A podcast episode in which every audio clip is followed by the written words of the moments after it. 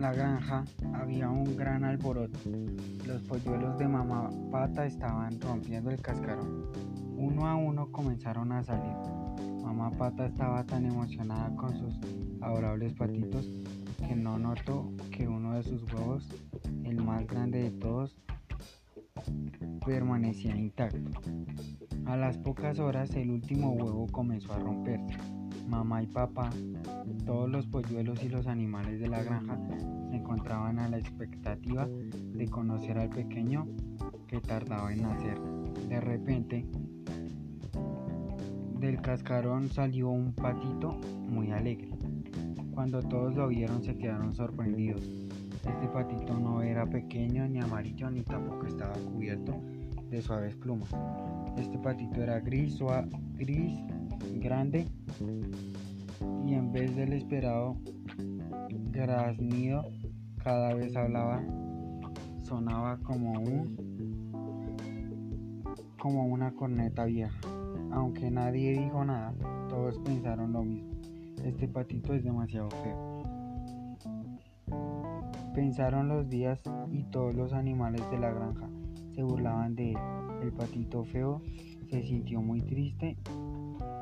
De la noche escapó y de la granja para buscar un nuevo hogar. El patito feo recorrió la profundidad del bosque y cuando estaba a punto de darse por vencido encontró un hogar de una humilde anciana que vivía con una gata y una gallina.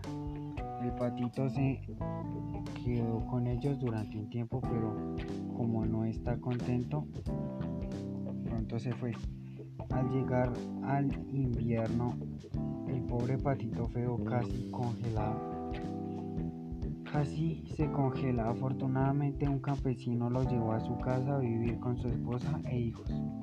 Pero el patito estaba aterrado de los niños, quienes gritaban y brincaban todo el tiempo y nuevamente escapó. Pensaron el invierno en el estanque pantanoso. Finalmente llegó la primavera. El patito feo vio una familia de cisnes nadando en el estanque y quiso acercarse, pero recordó cómo todos se burlaban de él.